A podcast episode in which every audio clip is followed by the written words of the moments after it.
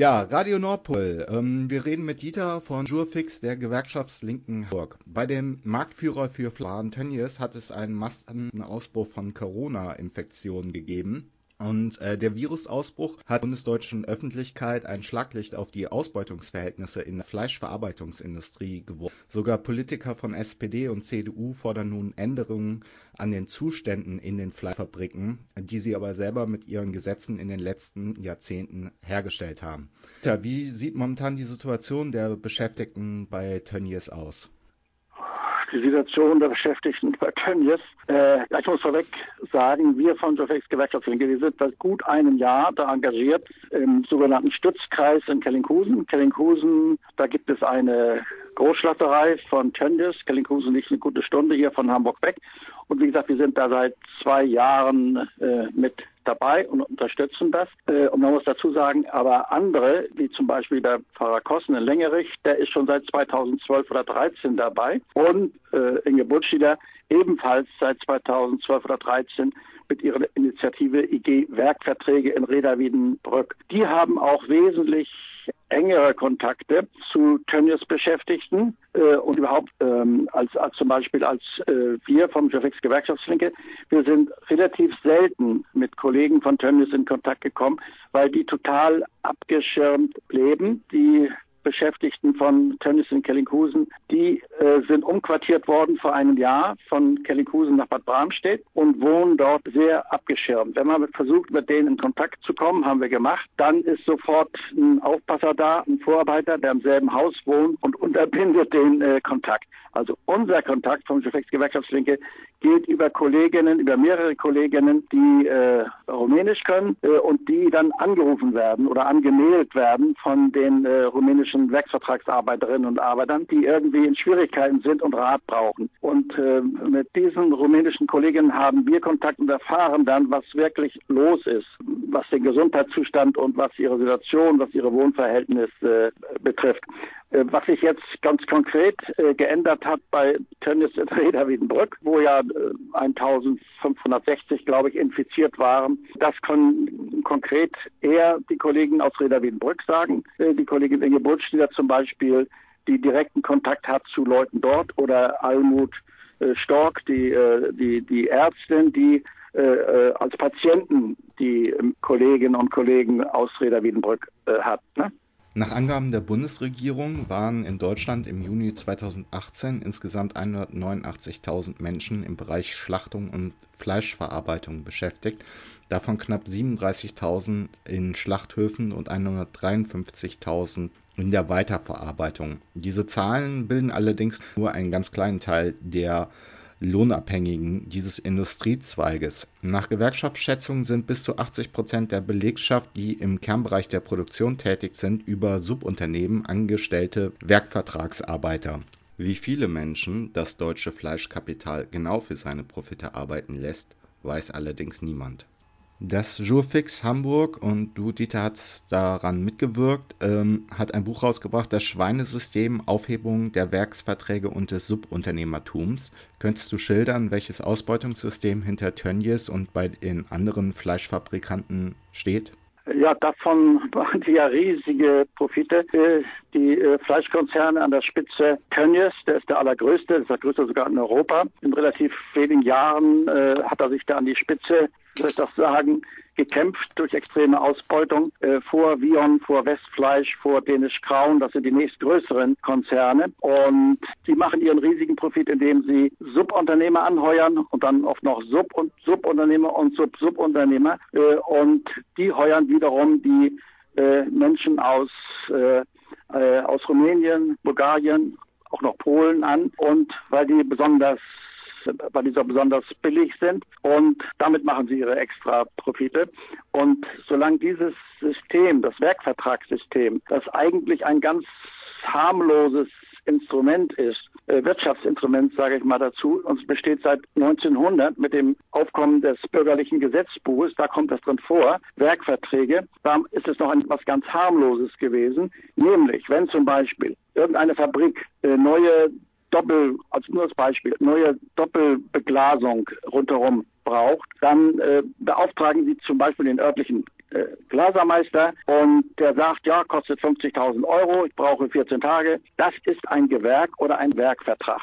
Und jetzt ist es so äh, geworden, dass diese Konzerne, die wir eben genannt haben, und andere ebenfalls, die nicht ganz so groß sind, ebenfalls auch noch, die machen diese Geschichte, das Gewerk, das benutzen sie, um bis zu 90 Prozent sogar ihrer Beschäftigten per Werkvertrag bei sich einzustellen. Äh, und die machen das Kerngeschäft was bis dahin normale Schlachtereiarbeiter äh, nach Tarif gemacht haben, meistens sogar Deutsche.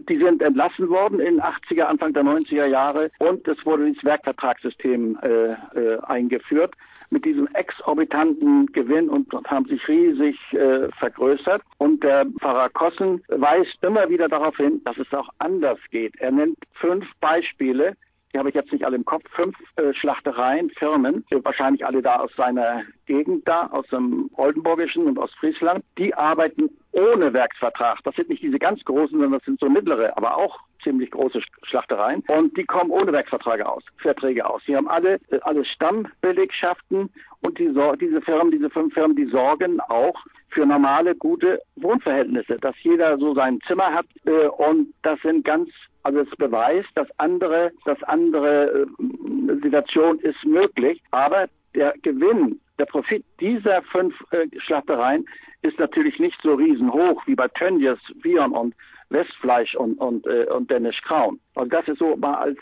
Rahmen der ganzen Geschichte. Ne? Und deswegen halten sie auch so zäh fest an diesem Modell der Werkverträge, um ihren, weiterhin ihren Profit zu sichern. Und was du eben gesagt hast, dieses ganze System, das wird gedeckt durch die Parteien im Bundestag und äh, durch einzelne Politiker. Und wir haben jetzt gerade vor zwei Tagen dieses extreme Beispiel erfahren mit dem Gabriel, der da jetzt noch einen äh, Vertrag äh, bekommen hat, äh, 10.000 Euro für, für, für Ratschläge für Tennis. Und das zeigt, das gehört auch zum System Tönnies, dass der Tönnies selbst, die Haute Volée der Wirtschaft und der Politik, die kennt er alle, die lädt er zu sich ein und den gibt er Beratungsverträge und das gehört zum System Tönnies. Und sowas hat sich da ins, installiert nicht? und deswegen kämpfen wir gegen das System Tönnies, weil das die Voraussetzung ist, dass alle, die dort beschäftigt sind und in einer Schlachterei arbeiten, dass die äh, eine Festanstellung bekommen, dass es möglich ist, dass die Gewerkschaften da Zugang bekommen in die Betriebe, dass die Betriebsräte bekommen und sich organisieren können, wie das früher war. Früher war vor 30, 40 Jahren noch ein relativ hoher Organisationsgrad der NGG in den Schlachthöfen. Jetzt ist es so, dass es oft überhaupt keine Betriebsräte in den Firmen gibt. Oft, in einigen gibt es welche. Und die äh, Werksvertragsarbeiterinnen, die haben, die sind, wie ich schon vorhin sagte, überhaupt nicht integriert, sind für sich und haben keine Vertretung im Betrieb. Die sind den ihren oft rumänischen oder bulgarischen Vorarbeiter sind die ausgeliefert und werden von denen noch extra wirklich noch extra ausgebeutet. Die kassieren von ihnen noch extra Gebühren ab, wenn die ihren Ausweis äh, verlängern wollen oder irgendwie sich anmelden wollen. Oder da kommen dann die Vorarbeiter und kassieren da 50, 100 oder 300 Euro noch extra. Also so ist die Lage, so schlimm ist die Lage. Und als wir vor zwei Jahren zum ersten Mal davon hörten, im Rahmen des Stützkreises und von rumänischen Kollegen, wie es unter uns zigtausenden Menschen geht, wie die leben müssen, arbeiten müssen, also da waren wir baff. Wir als Gewerkschaftslinke, wir haben ja schon äh, viel erfahren, was in den Betrieben los ist in den letzten 15, 18 Jahren. Äh, und da waren wir allerdings baff, dass sowas überhaupt möglich ist äh, in Deutschland, wie Leute in welch exorbitanter Weise sie ausgebeutet werden. Und deswegen unterstützen wir diesen Kampf von Initiativen, die sich dagegen wehren und den äh, Werksvertragsarbeitern helfen wollen.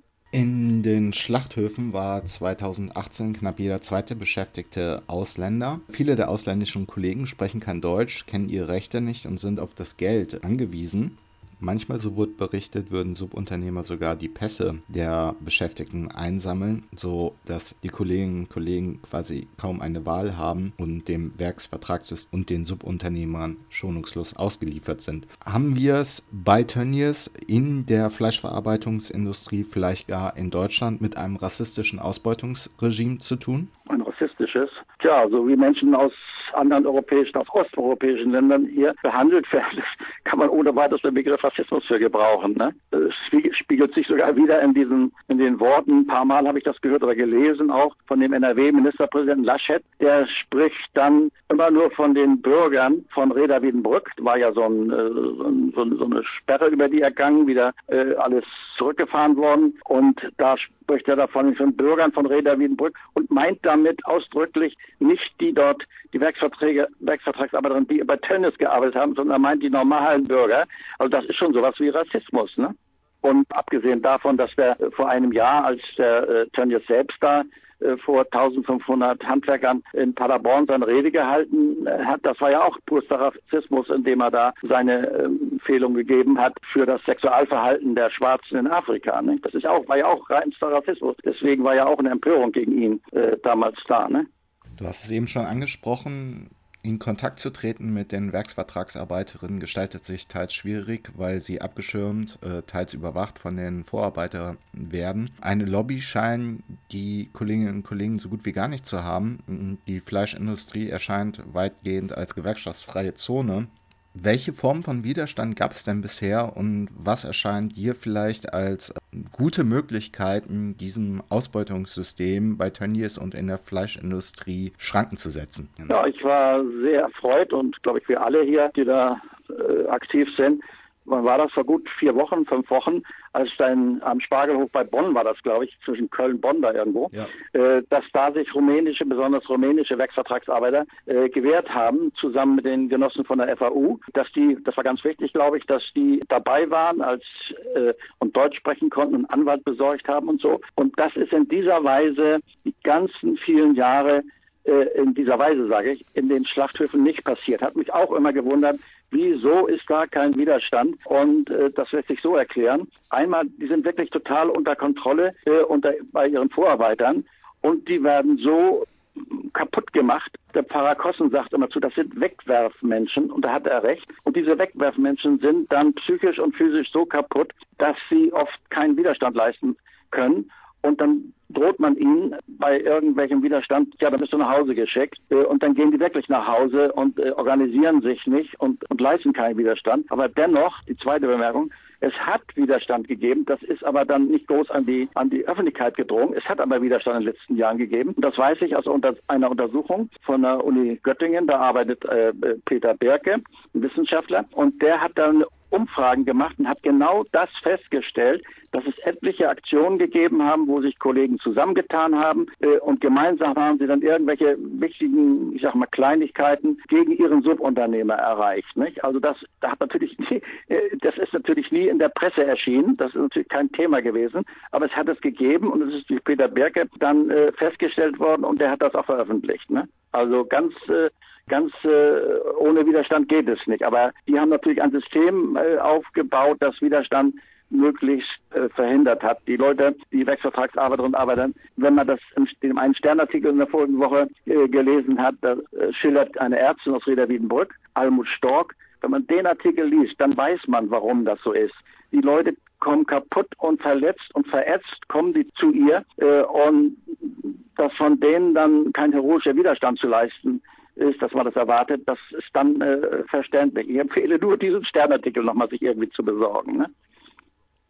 Ja, wir werden Darf ich noch was sagen? Um, die können ja auch, die können ja. ja auch kein Deutsch, obwohl manche sind ja schon, also einige hauen nach Wochen nach kurzer Zeit wieder ab, weil sie es nicht aushalten. Die halten das wirklich nicht aus, das kann ich absolut verstehen, auch wenn sie 20, 30 Jahre alt sind, aber die halten das nicht aus, hauen wieder ab. Einige bleiben aber Jahre. Reda Wiedenbrück weiß ich, dass etliche schon ihre Familie nachgeholt haben und äh, auch Kinder haben, die auch in Reda Wiedenbrück zur Schule gehen oder in die Kita gehen, aber die sind so abgeschirmt und können immer noch kein Deutsch, die allermeisten. Und von daher ist es auch nicht möglich, dass sie, weil sie kein Deutsch haben, wenn sie da 12, 14 oder manchmal bis zu 16 Stunden arbeiten in der Woche und dann an fünf Tagen oft, dann sind die nicht fähig, sich zu integrieren und gehen nirgendwo in einen Verein hin oder dergleichen. Äh, und da sind die völlig äh, separiert und freuen sich, dass sie überlegen dürfen, überleben dürfen. Insofern und schließen sich auch nicht irgendwelchen linken oder in den gewerkschaftlichen Initiativen an oder so. Das ist der Zustand. Und das ist bewusst von Tönnies und Co., vom System Tönnies, ist das herbeigeführt worden. Dieser Zustand, Das sind nur, war, nur pure, wahre Arbeitskraft, die dann äh, in, in, ihre Heime zurückgekarrt werden, abends und morgens äh, wieder hingekarrt werden in die Betriebe und zu arbeiten. Ne? So ist der Zustand. Jetzt regt sich äh, Gott sei Dank mannigfaltiger Widerstand, einmal unter Gewerkschaftskollegen, auch durch etliche Kollegen von der NGG sind da sehr aktiv, nicht nur Matthias Brunner, etliche andere Kollegen äh, ebenfalls äh, noch und dann aus Kirchenkreisen, nicht nur der Pfarrer Kossen, dann Tierrechtler sind sehr aktiv geworden. Am letzten Wochenende haben sie ja gerade den Reda Wiedenbrück besetzt. Vor einem Jahr haben sie auch in Kellinghusen die Tönnies, die Schlachterei sind aufs Dach gestiegen und haben sie besetzt. Und wenn das so eine Breite gewinnt, dass da auch nicht nur Gewerkschaftler, Kirchenleute, äh, sondern auch Tierrechtler und dann vielleicht auch hoffentlich zunehmend Landwirte und Umweltschützer dabei sind. Ich glaube, dann können wir einen Schritt weiterkommen und erfolgreich sein im Kampf gegen das System Tönnies, denn darum geht es. Darum geht es eigentlich. Tönnies und Co., das sind nur Nutznießer und zwar ist ihnen das Bett bereitet worden von der Politik und das nutzen sie nur aus, was für Möglichkeiten zu haben. Die Ursache liegt an den Politikern im Bundestag, die das bisher geduldet haben und gefördert haben. Und jetzt äh, natürlich, wo das zum Skandal gekommen sind, da kommt der Heil und macht da so einen Eckpunktevorschlag und da passen wir sehr auf, ob das nicht verwässert wird und was dabei rauskommt. Insofern ist unsere Arbeit noch längst nicht zu Ende. Man muss misstrauisch sein. Kapitalismus und Fleischindustrie bilden schon lange eine Einheit miteinander und sind auch immer wieder zusammen thematisiert worden, ob es jetzt bei Bertolt Brecht die Schlachthöfe der heiligen Johanna war oder in dem Ursprungsroman, auf den sich auch Brecht bezieht, von John Sinclair 1905, The Jungle, wo die katastrophalen Situationen in den Schlachthäusern bei Chicago illustriert wurde. Und dieses Buch hat auch damals schon große Furore gemacht. Nichtsdestotrotz hat John Sinclair rückwirkend im Jahre 1919 auf seinen Enthüllungsroman The Jungle gesagt, er hätte bewirkt, dass die Wände einiger Schlachthäuser weiß gewaschen wurden und war Veranlassung, dass ein oder zwei Dutzend Maniküren beschäftigt wurden, aber an der Lage der Lohnsklaven in jenem von ungeheuren Mauern umfassten Schlachtöfen änderte er nicht das geringste.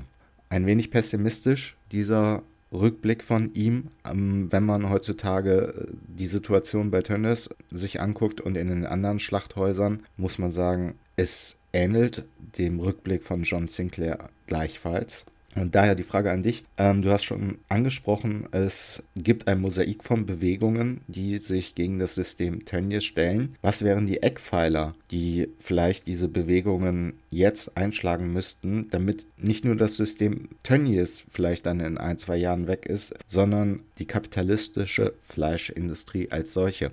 Naja, konkrete Forderungen von äh, uns, Schufix Gewerkschaftslinke, äh, haben wir auch vor vier Wochen so einen Text veröffentlicht, sind, ist die Einführung, äh, also ganz konkrete Forderung. Es geht ja darum, was konkret jetzt zu machen ist.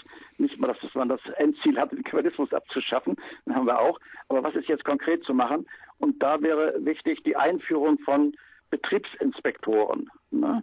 Dass es äh, gute Leute, äh, die wirklich daran interessiert sind, politisch bewusste Leute gibt, die äh, angesetzt werden, auf die Schlachthöfe und das ständig kontrollieren, eine große Vollmacht haben, das auch zu tun. Und da freut es mich, dass wir nicht alleine stehen, sondern dass diese Betriebsinspektoren auch von einer äh, Landtagsabgeordneten in Schleswig-Holstein, von der SPD, dass das gefordert wird. Äh, Kirsten Eickhoff-Weber, genau, äh, die fordert das auch. Ne? Und dass äh, runde Tische äh, gemacht werden, das fordert sie auch auf Landesebene. Und nicht so ein runder Tisch mit Kuschelkurs irgendwie, wo man glaubt, mit äh, Tönnies eine Einigung zu erzielen, sondern im Gegenteil, dass alle Kritiker des Systems Tönnies, dass die zusammenkommen, äh, einschließlich der Landwirte, einschließlich der Gewerkschafter, einschließlich der Kirchen. Und um Klarheit zu schaffen und Kritik zu üben, kommt man an dem runden Tisch zusammen. Da sind wir auch an dieser Art runder Tisch sind wir auch sehr interessiert und sehr wichtig. Dann hatte äh, wir auch noch vorgeschlagen, sowas,